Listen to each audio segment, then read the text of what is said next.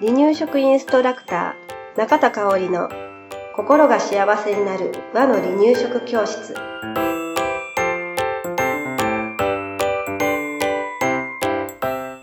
第156回です。番組アシスタントの山本智子です。よろしくお願いします。はい、よろしくお願いします。えー、っとね、今日はね、うん赤ちゃんの朝の準備が楽になる方法うんをお話ししたいと思います。はいまあ、主にね、保育園に行ってる赤ちゃん。対象のお話かはないと思います。うんでも6月末になってますのでね、うん保育所の生活っていうのも、だいぶ楽になってきた、あの、うん慣れてきたかなとは思うんだけれど、ん朝のバタバタ感っていうのは、うんあの、赤ちゃんが成長するとともにうん。増えるんちゃうそうやね。そう、わかる。子供が成長するとともになんかいろんなあのバタバタ感が増えたなって自分自身が感じるのよね。ペースがね、あの、うん。手動握れなくなってくるよね。うん私の場合は保育園には預けずにうん。父母が見てくれてたからうん実家にまあ連れて行くだけの話やったんやけどそれでもやっぱりうん。バタバタしたようね。ん。うんだから保育園に連れて行くとなるともっときっちりせなあかんから。うん 親やったらあのご飯食べてないねって預けることめったになかったけど、あのそういうことも、もしもの時はねそうそうできるっていうね、安心感もあったからね、あのやけどね、保育園に毎日ねあの、同じ時間に来てるお母さんたちって本当に素晴らしいなって私思います、うんよく頑張ってるなって、うんだからこそねあのもっと朝のね、えーこの大事な時間を有効活用できるようなね、うん。えー準備の方法をね、はい。えーお話しできたらいいかなと思います。はい。では、えーまずはね、生活リズムがやっぱり大事になってくるんだよね。うんうん。朝だけの話じゃないですよね。うん。うん、あの朝の準備っていうのは、うん普段の生活リズムっていうのをね、は整える意識はうん。やはり大うん。事、うん。そうするとママも赤ちゃんも楽ですよね。うん。でまあつまり言うと寝る時間と起きる時間。うんっていうのをできるだけ同じ時間にすることからスタートする、うん。もう全ての生活リズムをねきっちりしなさい言うたら、うんそれはとてもしんどい話になるので、はい。もう何時までには寝る、うん何時に寝るというよりはちょっと幅を利かせてねした方が、うんうんあのわかる。8時半から9時半の間に布団に入るっていう、例えば1時間の余裕を持ってればね、うん心が出るよね。ね。どうしても9時半になるんだけどね、ね。そう決めると。ね。それでもね、でも、うん。いいよね、で、8時半に寝れた時、布団に入れた時は、よし、今日私頑張ったって褒めてあげる。ね、はいうん。そんな感じで、まず寝る時間を決めて、で、うん起きる時間もね、あのーえー赤ちゃん寝てるからといっうんて、次もお話しするんだけれど、うんずっと寝かしてるわけじゃない方がいいですね。だからまあ、あのーえーお母さんもね、寝る時間、う赤ちゃんと一緒に寝るのが私はおすすめなんですよでね。すね。うん。起きてやりたいけど、起きてやった日に限って朝起きれなくてみたいなね。そうそう で、赤ちゃんが起きてきてみたいなね。そうそう、そう。いうことが起こります。あのー私もともこさんもうんうんうん15うん。年うんぐらい子育てしてるんでね。そういう経験からね、はい。感じます。うん。早く寝て朝。うん早く起きる朝方にねシフトチェンジすることでね朝にゆったり準備する時間が取れます、だから、えー夜にちょっと食器の洗い物を貯めてても、OK ちゃう、うんうん。うん。ね、あの 洗濯物が溜まってても OK ちゃう、うん。うん、うん。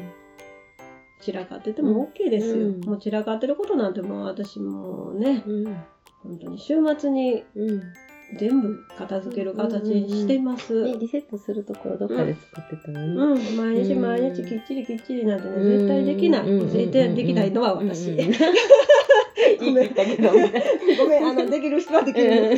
絶対できないんです、私。だからそれでいいと思ってます。はい、うんゆるくいきましょう、ゆるくね。うんはいでは次ね、赤ちゃんを起こす時間ですね。えー赤ちゃんを起こす時間、もうやっぱりね、朝の準備を楽にするためにはうん重要なんですね。うんうんうんで出発のギリギリに起こしたらやっぱり赤ちゃんもそうやね。不機嫌になる可能性もありますのでね、はい出発の1時間前までにはうん。起こすようにしようね。でできることなら1時間半あったら余裕かなーって思うのね、ゆっくり起こして、うん。ぽやーんってして、うんでうんうん。ちょっと起きてきたら着替えして、であの赤ちゃんも体が動いてくるから、うんうんうんご飯が食べられてっていう感じでね、うんえーできるんかな、ご飯とか、まあ、授乳っていうことでね。はい。で赤ちゃんを起こした時にね赤ちゃんが不機嫌になったらもうそれだけでお母さん冷や汗ものやしね、手間取るよね。うん。ね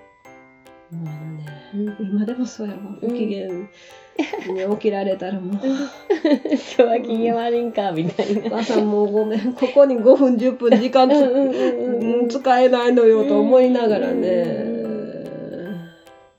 それそのまましてたらちょっとね、パワーアップせずに朝が始まっちゃうしね。そうそうそうだからなるべく優しくこ声かけをしましょううんっていうことを心がけつつなかなかあの大きくなると難しいけどねこれはね。まあそこから赤ちゃんのペースに合わせてね気持ちよく起きられるといいのかなと思います。はい。だからまあそれまでに赤ちゃんを起こすまでにお母さんはもう出れる準備をしてた方がいいよね。に。うんねえ、身ですよね支度の準備はしてた方がいいね。うんメイクも含めね。うんあとはもうあの着替えに関しては赤ちゃんにうん離乳食の時に汚されてしまう可能性があるからうん着替えは一番最後にしてもいいけれどね。うん。ねうん。はい。ということでうん次ね朝食短時間うんで済ませられたらうん余計にいいのかなと思うんですよね。はい。朝食を作る時とかもね、うん時短離乳食ができたらいいかなと思うので、うんえーまああの、うん、そのコツをお伝えしますね。で赤ちゃんが食べてくれなかったり時間がかかるっていうことも可能性としては出てくるのでね、はいまずは赤ちゃんが食べきれる量を用意するところがポイントかなと思います。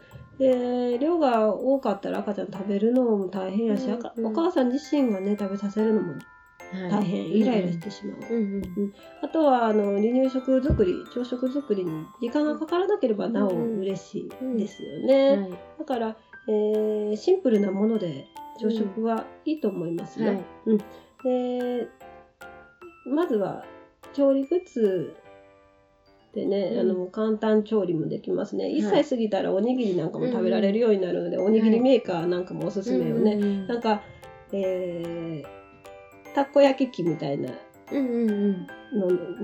のシリそうそうシリコン製でたこ焼き器みたいな感じで、うんあの何個か6つ7つぐらい穴が開いてるのね、うんうん。でそれを合わせて振ったらあおにぎりができるみたいなおにぎりメーカーもありますね、うんうんあんなん。したらめっちゃ楽ね、うんうんでそんな簡単グッズっていうのもね、うん。売ってるからそんなんし利用してもいいよね、であとは、えー汁物とおにぎりあったらもう私それでいいんちゃうかなって、うん。あの半分思ったりもしてるんですよね。えー汁物の中にお豆腐入れたり、はい。えーしらす入れたり、うん。うん。あのちょっとささみ入れたりとかして、あのご飯おにぎりと、えー野菜とうん。タンパク質の入った汁物を用意してあげると、もうそれだけで栄養は満点やしね。うんうんうんうんっていう食べやすいし、うんそうそうそうそう。あのーっていうのでもありではい。余裕があればうん。プラス1個2個、なんかうん。昨日のおかずの残り、うんあのちゃんと保存はしてるんですよ、はい。あの冷蔵庫に入れて保存しているものなんかをね、うんえー用意してあげるっていうのも一つかなと思います、またあのーおじやにしても食べやすいよね、朝はおじやとか、うん、それと赤ちゃんもまあまあ食べやすいかなと思いますのでね、えー簡単に赤ちゃんも食べられるもので、うんお母さんも簡単に作れるものっていうのを準備したら、より楽ちんかなと思います。んはい。えーあの、朝食で言うとね、あのーやっぱりね、ご飯がいいんですようね。ん。うん、あのーご飯がエネルギーになる、うんうん活動の元になると思います。はいで、脳も動かしてくれるんですよね。ううんん。糖質でねう。ん。だから、おにぎりとか白いご飯とか、おはい粥とかね、はい。えーを、えー食べてくれたら私は嬉しいなと思います。ううんん、あのーパンがダメっていうわけではないんですよ。ううんん、でも、おにぎりが、ですね。ご飯がおすすめ。っはい。ていうことでね、うんお話ししました。はい。ほ他ですね、あのー前日の準備です。持ち物ね、うん。前日に準備して、うんもうなんか玄関先に置いておこうっていうことをするとうんいいよね。朝にあれがない、これがないうんって探すの本当に大変やしね。はい。もう探してる時って目の前にあるのに見つからな いよねカバンの中にあんのにさ。見たのにないみたいな。でも冷や汗と時間だけが出てくるんだよね。う時間だけが過ぎていくっていう感じでね。はい。本当にうね。ん。だから前日にもう、はい、もう準備できましたっていう風にしてると朝がとっても楽。はい。うん。うんあと、は、あのーあれですね。うん。持ち物だけじゃなくて服。うん。赤ちゃんの服、ママの服っていうのも前日に準備してる方がうんいいよね。ですねうんうんうんうん。あのーそうですねう。ん。あとあるかな、ん。なあ。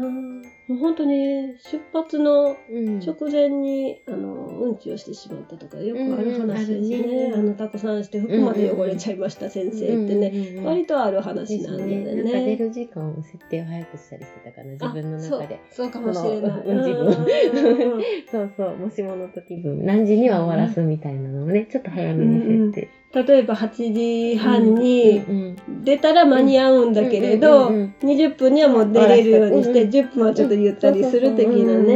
うん。それは大事かもしれないです。うん。まあ、あの、優先順位を決めることが朝は大事なのかな。と思います。だからもう、さっき前の方でもお話ししたけど、朝もお皿洗いやとか、片付けとか掃除とかは、あの、とりあえずできなかったらできないで置いてていいと思います。まあ衛生的なこととかも考えたらいろいろ思っちゃうと思うんだけれど、できないいことは、ね、できないで見ない目を作ることもうん必要かな。ですね。うん。でも帰ってきてからうん。やろうっていうふうにね、うん。えー思うっていうことだよね。うんうん。順調に行くときは全て多分できるんだろうけど、うんイレギュラーがやっぱり自分一人ではないのでね、うん出てくると思いますのでね。うんうんあの全て終えてから出発しようって思わなくていいよ。完璧にしなくてもいいんじゃないかなと思いますのでね。はい。心に余裕を持ちながら朝スタートをしてみてください。はい。はい。今日もありがとうございました。はい、ありがとうございました。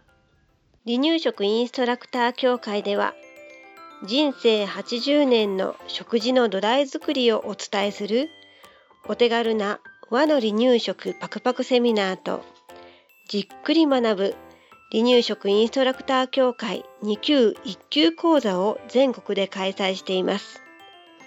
また2018年11月からは離乳食の専門講師を育てる離乳食インストラクター養成講座を行っています。